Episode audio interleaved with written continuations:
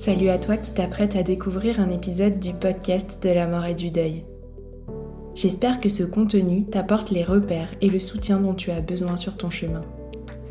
Si tu veux que ce podcast continue et pouvoir entendre d'autres témoignages, interviews et partages inspirants, c'est à toi de jouer en nous soutenant sur notre cagnotte Tipeee. Si chaque auditeur nous donnait ne serait-ce qu'un euro par écoute, le podcast aurait encore de longues et belles années devant lui. Alors c'est le moment d'y penser, de t'arrêter et de valoriser notre travail.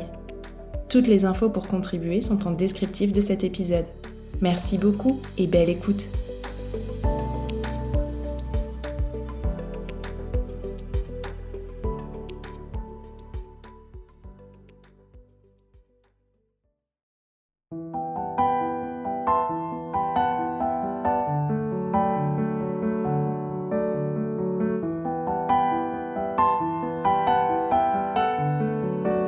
Bonjour à toutes et tous et bienvenue sur le podcast de la mort et du deuil.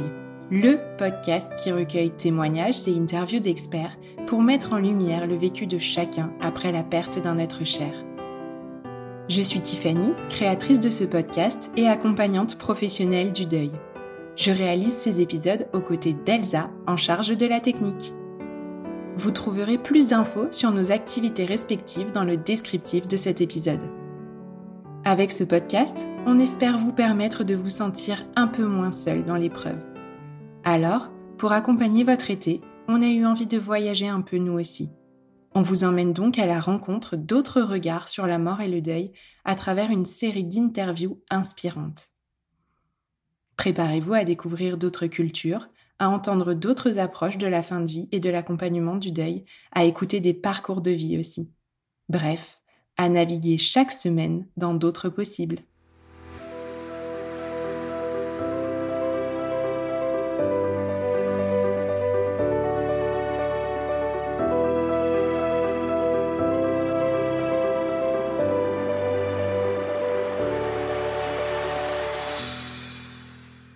L'invité que j'accueille aujourd'hui à mon micro a une drôle de vie. Né dans une famille de marbriers, il a le privilège de loger désormais dans le cimetière le plus célèbre de France, sans pour autant être mort.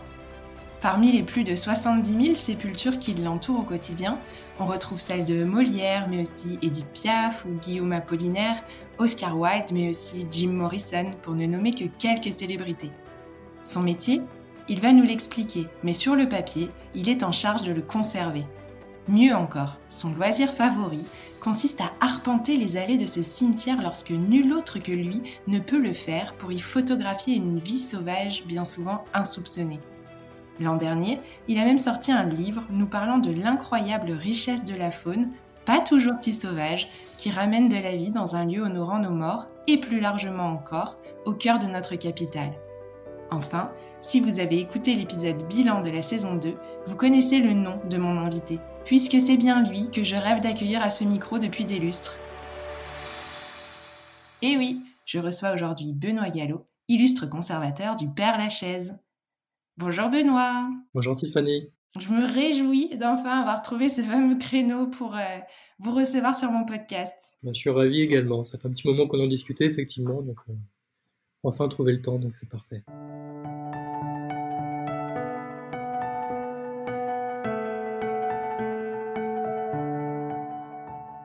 Comme vous avez l'habitude de nous partager des posts euh, non dénués d'humour, j'ai voulu vous proposer un début d'épisode un peu original où nous allons commencer par un portrait chinois.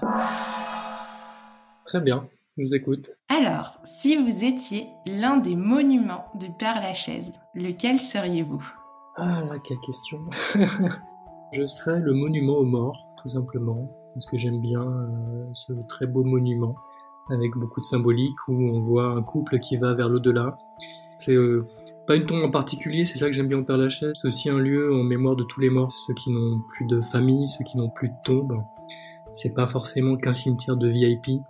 Et ce monument-là, euh, je l'aime bien, puis il est très beau en plus. Si vous étiez l'un des défunts du Père Lachaise, lequel seriez-vous? Un que j'admire beaucoup, forcément. Euh, c'est difficile comme question. Euh, je sais pas, je dirais euh, Oscar Wilde. Allez, euh, soyons, soyons fous. Et enfin, évidemment, si vous étiez l'un des animaux du cimetière du Père-Lachaise, lequel seriez-vous? Celle-là, elle est facile. Un renard sans hésiter. Que vous nous avez fait découvrir dans cet endroit où on n'aurait jamais imaginé les voir. Ah oui, moi non plus. Hein. Moi non plus, je pensais pas voir un jour un renard au cimetière du Père-Lachaise. C'était vraiment une surprise incroyable. Mais euh, on y reviendra, je pense. Mais, euh, c'est tellement étonnant de les voir là. On commence à s'habituer, ça fait 4 ans quand même. Alors on va commencer maintenant un petit peu euh, notre échange plus classique en revenant dans un premier temps sur euh, votre parcours. Je me demandais, quand vous étiez enfant, qu'est-ce que vous vouliez faire comme métier plus grand? Enfant, je n'avais aucune idée de ce que je voulais faire, vraiment, mais jusqu'en terminale, même après. En terminale, je ne savais pas quoi faire de ma vie. J'étais bon élève, j'avais plutôt euh, des bonnes notes, donc j'ai choisi de faire du droit. Euh, parce que c'était très généraliste et que ça pouvait mener un peu après à tout. Donc je me suis dit, allons-y pour le droit, je n'y connaissais absolument rien, personne de ma famille n'était juriste, euh, ni juge, ni avocat, mais bon voilà, je me suis lancé un peu euh, presque à l'aveugle dans ce milieu-là, j'étais pas un scientifique, j'étais pas non plus un littéraire. Donc voilà, cette filière semblait me correspondre, donc j'y suis allé, j'ai fait 5 ans de droit, sans savoir vraiment quoi faire au final. Toujours bizarre. Euh, mais je voulais pas être avocat, j'avais fait des stages euh, dans des cabinets d'avocats, je me sentais pas, pas forcément à ma place, j'aimais bien le milieu de l'entreprise. Et j'ai voulu faire juriste d'entreprise en me spécialisant dans le droit d'auteur. Ce que j'ai beaucoup aimé d'ailleurs. J'ai eu un DEA en propriété intellectuelle et j'ai vraiment adoré cette année, ce que j'ai appris, la méthode de travail. Mais voilà, après j'ai découvert la dure réalité du monde de l'entreprise où euh, c'était pas forcément intéressant tous les jours, donc je me sentais pas non plus vraiment totalement à ma place. Et au bout de deux ans, après avoir travaillé dans des sociétés de production audiovisuelle qui faisaient des, de la télé-réalité, euh, des émissions sur des groupes de musique, par exemple, ou des jeux vidéo, etc., j'ai décidé de passer un concours pour travailler à la ville de Paris. Donc changer complètement de voie. En me disant que peut-être en me mettant au service d'une collectivité, je me sentirais un peu plus utile. Ça me motivait pas vraiment tous les matins de me lever pour aller travailler. Et donc je me suis dit, bon, j'avais bien aimé le droit administratif quand j'étais euh, à la fac, je me suis dit, ça devrait me plaire. Euh, voilà. J'ai passé ce, concours en 2006, que j'ai réussi.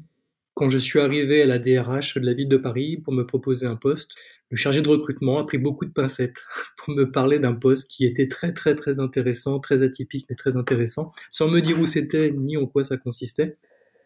Euh, mais j'ai compris qu'il devait absolument placer quelqu'un sur ce poste-là. Quand je lui ai demandé mais c'est quoi et c'est où, il m'a dit écoutez, euh, c'est un poste de juriste euh, au service des cimetières de la ville de Paris. Et votre bureau serait au cimetière du Père Lachaise. Et euh, moi j'ai trouvé ça incroyable. et j'ai dit j'ai dit oui tout de suite. Et il était très surpris parce que je pense que ça s'était confirmé après. J'étais le seul à vouloir candidater sur ce poste parce que travailler pour les cimetières parisiens, ça fait peur. C'est la mort, c'est un milieu méconnu. Et donc, aucun camarade de ma promotion n'a voulu postuler sur ce poste-là. Donc, j'ai eu le poste. C'est comme ça que je suis rentré à la ville de Paris, au service des cimetières, en travaillant au bureau des concessions, qui est un peu le, service juridique des 20 cimetières parisiens. Et mon, premier bureau était euh, pas très loin d'Oscar Wilde, notamment, dans le cimetière du Père Lachaise, donc dans un cadre complètement hors norme. Et jamais j'aurais pensé travailler là. Parce que ce qui est très drôle, en fait, pourquoi je n'ai pas eu peur, contrairement à mes camarades, c'est qu'il faut quand même le dire tout de suite, c'est que j'ai grandi dans une famille de marbriers funéraires. Depuis trois générations, ma famille gérait une entreprise de marbrerie en Seine-et-Marne, à Bray-sur-Seine, pas très loin de province, pour ceux qui connaissent. Et mes parents euh, géraient la marbrerie euh, et le magasin de la marbrerie était imbriqué avec ma maison d'habitation. Et dans mon jardin, il y avait un showroom de tombes. Donc je côtoyais déjà des tombes. Alors il n'y avait pas de mort pour le coup. Mais comme mes parents recevaient des clients, ils leur montraient des tombes qui étaient exposées dans notre jardin pour que les clients puissent choisir le modèle qui leur convenait. Donc moi j'avais déjà l'habitude de côtoyer le milieu funéraire, d'entendre mes parents parler d'enterrement, de mort, de cercueil. Forcément, quand, la ville de Paris m'a proposé de rejoindre le service des cimetières, j'ai vu un clin d'œil du destin. Enfin, c'était, j'ai pas voulu reprendre l'entreprise de mes parents. Je voyais leur métier, la dureté de leur métier, je voulais faire autre chose le destin m'a rattrapé, m'a remis dans le funéraire. Donc euh, pour moi, c'était c'était parfait en fait. Et quel destin Et du coup, ça, c'était vos premiers pas? Dans les cimetières parisiens. Et ensuite, il me semble que vous avez eu tout un parcours euh, aussi dans différents cimetières. Euh, oui, ça fait depuis 2006 que je suis au service des cimetières de la ville de Paris. J'ai fait trois postes. Donc le premier au bureau des concessions pendant quatre ans, très formateur puisque j'ai appris le droit funéraire, j'ai appris à recevoir des familles qui étaient endeuillées. J'ai appris à encadrer du personnel également, ce qui était nouveau pour moi. Et en 2010, on m'a proposé de prendre la tête du cimetière parisien d'Ivry-sur-Seine, donc euh, un cimetière qui est dans le Val-de-Marne, sur la commune d'Ivry-sur-Seine, mais un cimetière qui appartient à la ville de Paris. La ville de Paris a 20 cimetières, dont 6 cimetières extramuros. Celui d'Ivry en fait partie, c'est un cimetière de taille importante puisqu'il fait 28 hectares. Et c'est là où j'ai fait euh, mes premiers pas en tant que conservateur. Donc là, c'est un métier complètement nouveau puisque là, on gère un site il y a toujours du droit, il y a toujours de l'administratif, mais on gère des équipes qui travaillent sur le terrain, des cantonniers qui vont gérer l'entretien du cimetière, des agents de surveillance, euh, des fossoyeurs euh, et des personnels administratifs. Donc là, je, me suis mis à encadrer plus d'une quarantaine d'agents et, puis à apprendre à gérer un cimetière, ce qui est vraiment passionnant. On reviendra peut-être sur le métier plus en détail, mais il y a, il y a plein plein de facettes c'est très riche. Et euh, j'ai vraiment adoré ces huit ans au cimetière parisien d'Ivry où j'ai pu faire évoluer des choses, proposer des nouveaux équipements aux familles. Euh, on réfléchit sur le funéraire, on réfléchit également euh, au deuil, on réfléchit à comment on va accompagner les familles dans cette phase qui est très difficile, qu'est-ce qu'on peut leur proposer comme équipement pour les aider. J'ai trouvé ça vraiment très riche et passionnant. Huit ans plus tard, en 2018, euh, on m'a proposé de revenir au Père-Lachaise, mais cette fois-ci en tant que conservateur euh, du cimetière. Et là, c'est encore euh, un autre métier. Alors, s'il y a le métier de conservateur, forcément le même que celui que je faisais à Ivry, mais c'est vrai qu'au Père-Lachaise, c'est un site hors norme, j'ai déjà dit, mais il y a, une dimension patrimoniale, historique, touristique très forte, dans des nouveaux, des nouveaux aspects que je ne gérais pas dans mon ancien cimetière, que j'ai dû également apprendre. Donc c'est aussi un poste très très passionnant. Et, voilà, je suis très heureux dans les cimetières parisiens.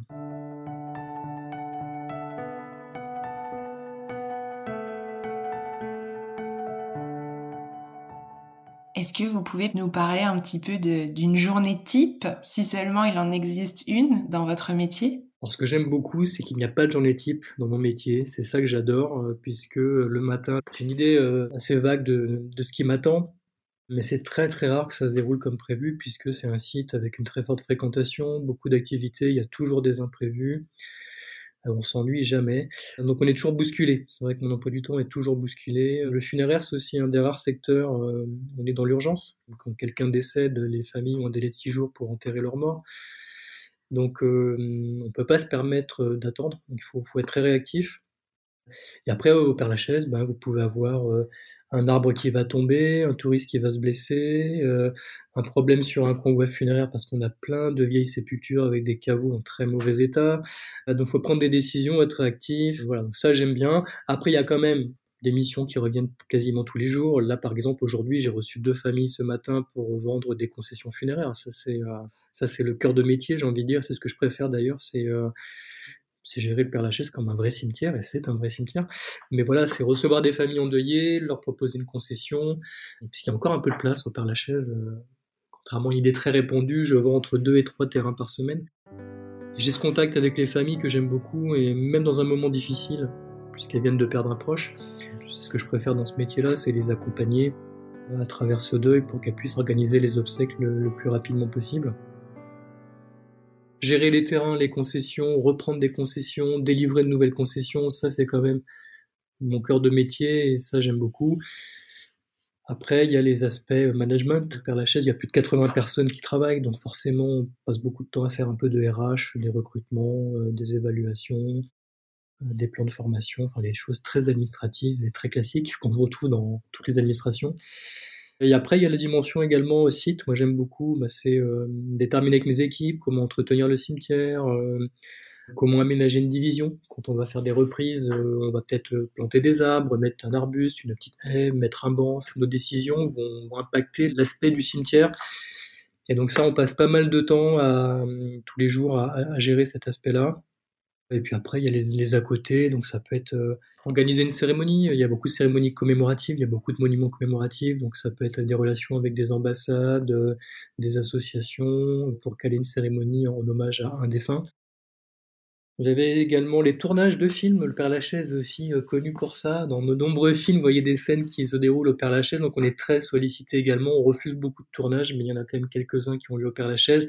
là, c'est beaucoup de préparation en amont parce que quand vous avez euh, des équipes qui viennent avec 40 techniciens, euh, une vingtaine d'acteurs et 10 camions. Bah, il faut faire en sorte que cette activité cinématographique ne perturbe pas l'activité funéraire, qui reste prioritaire, donc c'est priorité aux enterrements. Et voilà, donc tout ça, c'est des aspects, c'est les grandes lignes. Après, après voilà, c'est très dur de définir une journée vous l'avez un petit peu abordé et je crois que c'est une partie de votre métier qui vous tient à cœur aussi. Euh, depuis l'année dernière, si j'ai bien suivi ce que vous nous dites sur les réseaux, les cimetières n'ont plus le droit d'utiliser des produits phytosanitaires. Et ça, ça fait aussi partie d'un engagement pour vous, dont vous pouvez peut-être nous dire quelques mots? Bien sûr, ça c'est depuis 2015 que la ville de Paris a décidé d'arrêter les produits phytosanitaires et depuis 2022, c'est au niveau national, il y a une loi qui interdit les communes euh, d'utiliser des produits phytosanitaires pour l'entretien de leur cimetière. Donc aujourd'hui, c'est au niveau national que tous les cimetières sont confrontés à cette même problématique, c'est comment entretenir un cimetière sans produits phytosanitaires, sans produits pour tuer les plantes qui poussent entre les tombes. Donc moi, c'est depuis 2015, j'ai commencé à Ivry à entamer la transition. En fait, en même encore plus tôt, dès 2011, la ville de Paris, euh, les élus nous avaient incité à diminuer le volume de produits phytosanitaires utilisés. Donc moi, j'avais déjà commencé en 2011. J'étais pas du tout convaincu. J'étais très réticent parce que j'étais gestionnaire de cimetière, euh, jeune conservateur, et moi j'avais cette approche très française du cimetière très minéral où euh, rien ne pousse dans les allées, et s'il y a de la végétation, c'est que c'est mal entretenu, et c'est même un manque de respect du haut mort. Donc j'avais vraiment cette vision-là, et je l'ai plutôt fait à reculons dans ma première expérience. Mais très vite, euh, avec mes équipes, on a quand même joué le jeu et on a vu que voilà, quand même une division où il y a, y a de l'herbe qui va pousser, des jolies fleurs, un peu de couleur, tout de suite, ça donnait un aspect moins triste, plus apaisant. Et puis, il y avait la question quand même de la santé des agents également, de ne pas utiliser des produits qui étaient nocifs. Donc, petit à petit, euh, j'ai changé un peu ma perception des choses et mon équipe aussi. Il y a une sorte de dynamique s'est créée. En fait, en quatre ans, on a été complètement euh, convaincus par la démarche. Et on était prêt en 2015 à basculer au zéro phyto total, et ce qu'on a fait. Et la ville de Paris a pris cette décision la même année. Et donc, moi, ça fait voilà plus de dix ans aujourd'hui, enfin oui, euh, que je suis dans le zéro phyto je trouve ça passionnant parce que bah, moi je suis le premier surpris de voir ce que ça peut apporter un, un lieu comme un cimetière. C'est accepter que des fleurs sauvages euh, poussent entre les tombes, dans les allées. C'est vrai que ça change. Euh, il faut que le regard change, que le regard s'habitue. C'est aussi euh, changer de méthode de travail avec les équipes. Donc c'est de l'accompagnement, c'est trouver du matériel, faire des formations, faire évoluer les métiers. Donc c'est aussi passionnant. Et puis on voit très vite qu'il y a quand même euh, un écosystème qui se recrée. On voit des fleurs apparaître, on voit des insectes revenir, on voit, on voit plein d'oiseaux. Alors moi j'ai été formé, je n'y connaissais absolument rien, j'ai même la phobie des, oiseaux, c'est plutôt des animaux que j'évitais. Et j'ai vu que dans un cimetière comme Ivry et au Père-Lachaise aujourd'hui, il y a énormément d'oiseaux. Ces grands cimetières dans des zones urbaines sont des réserves ornithologiques de premier plan. Et puis petit à petit, on voit que la vie reprend, le cimetière s'embellit, devient de plus en plus vert. Et puis après, bah, la cerise sur le gâteau, c'est les renards qui reviennent. Et ça, je l'ai vécu deux fois. ça, ça veut dire qu'on est dans la bonne direction. on a vu des hérissons revenir, des écureuils à Ivry, et puis en 2017, c'est euh, les renardeaux. À peu près 5-6 ans après le, début d'une baisse drastique du produit phytosanitaire, on voit que le site verdit, il y a des fleurs, il y a des insectes, donc il y a la nourriture pour les renards qui souhaitent y vivre. Donc le renard s'installe et se reproduit dans les cimetières. Mes premiers renardeaux, je les ai vus au cimetière parisien d'Ivry. Et revenant au Père Lachaise, euh, je pensais pas qu'il y aurait autant de verdure, de plantes sauvages et même de faune sauvage, puisque moi je connaissais le Père Lachaise qui est quand même très fréquenté, près de 3 millions de touristes par an. Très dense également, beaucoup de chapelles, c'est assez minéral, même s'il y a 4000 arbres, il y a quand même beaucoup de sépultures. Voilà, moi je me disais, ça sera jamais aussi riche que dans mon cimetière euh, de banlieue parisienne où euh, c'était un peu la campagne. Et en fait, à ma grande surprise, au Père Lachaise, il y a une richesse incroyable non seulement les plantes et les fleurs sauvages reviennent, on a des orchidées sauvages, on a une variété incroyable de plantes sauvages. En 5-6 ans aujourd'hui, on voit que c'est, très très riche, y compris en plein Paris. Donc ça, c'est très intéressant. Et puis même phénomène qu'à Ivry, euh, j'ai vu des renardeaux et des renards venir. Alors en plein Paris, c'était encore plus incroyable. Moi, je pensais pas ça possible, mais ils sont venus avant le confinement. Un usager et un agent du cimetière m'ont signalé avoir vu un renard. Euh, bon, peut-être qu'un renard avait trouvé le chemin, mais j'étais loin d'imaginer qu'un couple avait trouvé le chemin du Père Lachaise et s'était reproduit dans le cimetière, puisque pendant le premier confinement, je suis tombé nez à nez avec des renardeaux. Et donc là, euh, j'ai l'impression de vivre un peu la même chose qu'au cimetière parisien d'Ivry, avec 4-5 euh, ans de décalage au cimetière du Père Lachaise, un site qui se transforme de plus en plus, qui est verdi de plus en plus, et des animaux qui réinvestissent les lieux. Et euh, ça, c'est fascinant. Ça a complètement changé mon regard sur la chose. On voit aujourd'hui avec le réchauffement climatique, euh, le besoin de nature, en pleine ville, on voit que ces grands cimetières aujourd'hui aussi un, rôle vis-à-vis des vivants. Parce que le Père Lachaise, c'est aussi un lieu où on vient se promener, flâner, et c'est vrai que c'est grâce à la végétation qui pousse, aussi très riche aujourd'hui. Voilà, c'est avant tout un cimetière, le Père Lachaise, mais c'est pas qu'un cimetière. Et le zéro phyto a, a grandement aidé à changer euh, cet aspect du site lors des dix dernières années.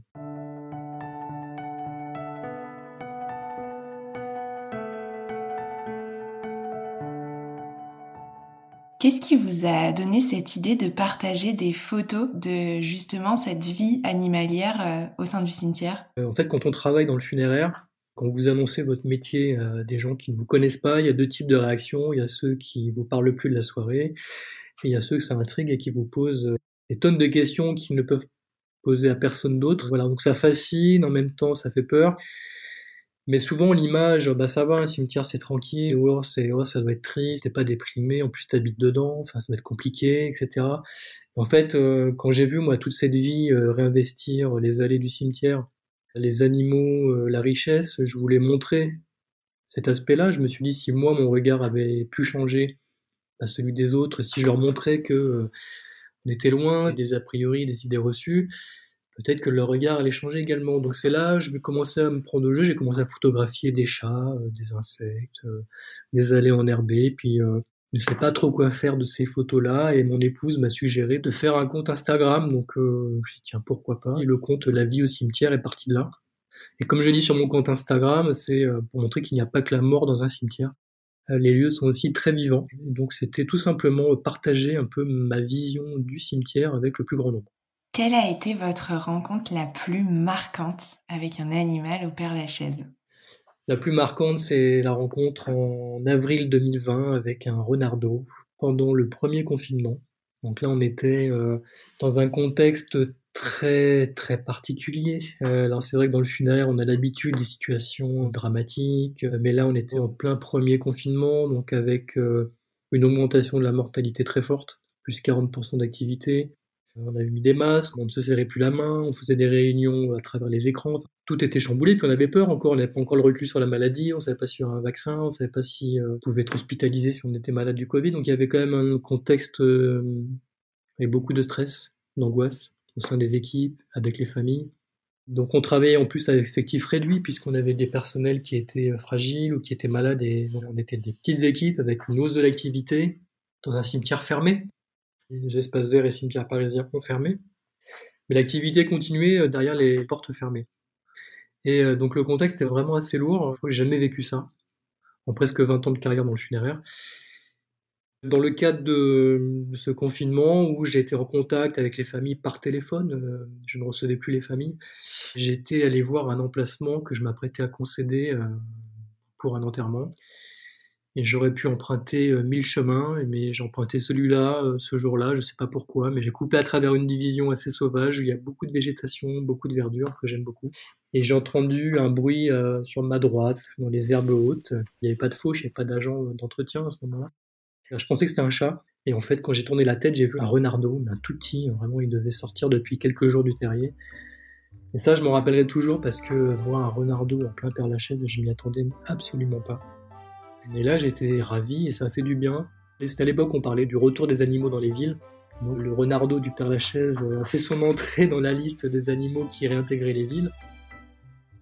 Et ça, du coup, on a parlé un peu d'autres choses. On continuait de parler beaucoup des morts et des enterrements tous les jours. On a aussi vu le Père Lachaise sous un nouvel angle et on a pris conscience que le cimetière changeait et que euh, grâce à l'arrêt des produits phytosanitaires, eh ben celui-ci euh, devenait une terre d'accueil pour une famille de renards. Et euh, ça a fait beaucoup de bien. Donc c'est une rencontre vraiment marquante et je m'en souviendrai toute ma vie. Puis il y a quelque chose en nous euh, de l'enfant qu'on était qui d'un seul coup se réanime quand on tombe face à face avec un petit animal comme ça. Et on s'émerveille. C'est ça qui est fascinant, c'est que j'ai jamais vu autant d'animaux sauvages depuis que je gère euh, des cimetières. En fait, c'est là où j'ai vu euh, des chouettes hulottes, des écureuils, des hérissons, tout un tas d'oiseaux et maintenant des renards qui est un animal que je n'avais jamais vu de ma vie en fait, à part peut-être dans un zoo, ou, voilà, mais que j'avais l'habitude, comme vous disiez, de lire dans les histoires euh, de mes enfants ou dans Le Petit Prince qu'on a tous lu. Enfin voilà, c'est C'est un animal qui est entouré de mystères, c'est un animal sacré, mais, euh, mais qu'on connaît très mal en fait.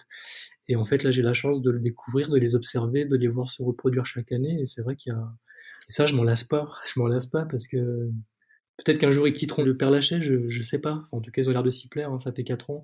Mais c'est vrai que hum, pour moi, c'est une chance de pouvoir les voir de si près, de les observer dans un endroit où on les laisse tranquilles, surtout, ce qui n'est pas le cas partout en France, mais ici, ils ne risquent rien. Ils ont 43 hectares en plein Paris. De 18h à la fermeture jusqu'à 8h le lendemain matin, il n'y a aucun humain dans le Père Lachaise, sauf moi, des fois, avec mon appareil. Mais ils ont 43 hectares pour eux et personne ne les embête, et c'est tant mieux d'ailleurs.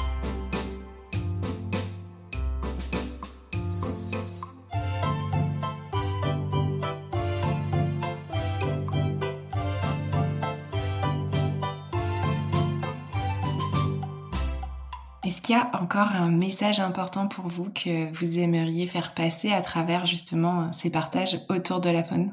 J'ai envie d'inviter les gens déjà à aller dans les cimetières. En tout cas, le retour que j'ai en partageant les photos, le compte Instagram, la sortie de mon livre, qui me touche le plus, ce sont ceux des familles qui ont une tombe au Père Lachaise. Parce qu'au départ, je me disais, bon, moi je trouve ça adorable, j'adore cet aspect du cimetière, mais comment les familles vont percevoir la présence d'animaux sauvages, des fleurs sauvages, autant d'insectes. J'ai rencontré plein de gens, j'ai rencontré des familles. En fait, beaucoup me disent que ces photos-là les aident à venir au cimetière, en fait, à voir le cimetière différemment, d'une autre façon. C'est moins glauque, c'est plus apaisant. Et du coup, elles viennent moins reculons sur la tombe de leurs proches pour les entretenir. Et ça, c'est les messages qui me touchent le plus. En fait, de savoir que leurs défunts sont entourés d'un lieu où il y a plein de vie, bah, ça les aide, j'ai l'impression, à faire leur deuil. Donc c'est pas simplement mignon d'avoir des renards ou des oiseaux ou des plantes sauvages dans les allées, j'ai l'impression que ça a une vraie utilité euh, auprès des endeuillés. D'ailleurs, les gens, maintenant, quand je vends des concessions, souvent ils me parlent des renards, parce que tout le monde sait qu'il y a des renards au Père Lachaise, donc j'ai l'impression que ça, voilà, ça apporte quelque chose en plus aux familles, donc, euh, donc ça, c'est vraiment bien. C'est pas simplement pour dire c'est bien, il y a des animaux, c'est même utile pour les familles. Donc ça, c'est très bien. Et puis j'ai envie de dire à ceux qui n'ont pas de concession Père Lachaise et qui ne sont pas parisiens euh, non plus, d'aller flâner dans les cimetières parce que les cimetières, c'est des lieux incroyables. Pour moi, c'est pas des lieux déprimants. Ce sont des lieux apaisants. On peut se livrer à l'introspection, on peut méditer, on peut aussi penser différemment parce que c'est sûr qu'on voit des tombes, donc on pense forcément à cette chose inéluctable qui nous arrivera à tous. Ce sont des lieux où on peut euh, s'intéresser à l'histoire. Chaque tombe, c'est une petite histoire, donc euh, en creusant, il y a le plaisir d'apprendre. Dans tous les cimetières de France, il y a des personnalités, il y a des gens qui ont eu un rôle historique. Ça, c'est les gens qui adorent euh, flâner dans les cimetières, qui en passent des heures à rechercher euh, qui était ce défunt-là, et du coup, c'est le plaisir d'apprendre, d'enrichir leurs connaissances. Il y a également un côté un peu euh, jeu de piste, un côté ludique quand on vient au cimetière rechercher les tombes des personnalités. Au Père Lachaise, moi je vois les touristes tous les jours avec leur plan ou leur téléphone en train de chercher la tombe de Jim Morrison. Donc en fait c'est un petit côté ludique. Voilà, c'est pas déprimant. Moi quand je vais en vacances, je visite les cimetières et je vois toujours des choses étonnantes, des épitaphes drôles, parfois des animaux également. Ça dit beaucoup sur la localité où on se trouve. Mais voilà, non, allez dans les cimetières, flânez, vous verrez des choses passionnantes, intéressantes. Et si vous venez à Paris, venez bien sûr au Père Lachaise. Bon, je crois que il n'y a rien de mieux pour terminer notre entretien que ces mots-là. Merci beaucoup, Benoît. Je suis vraiment ravie qu'on ait pu avoir cet échange et je serais ravie de le partager à mes auditeurs. Merci beaucoup, Tiffany. Bah, j'espère que ça leur plaira.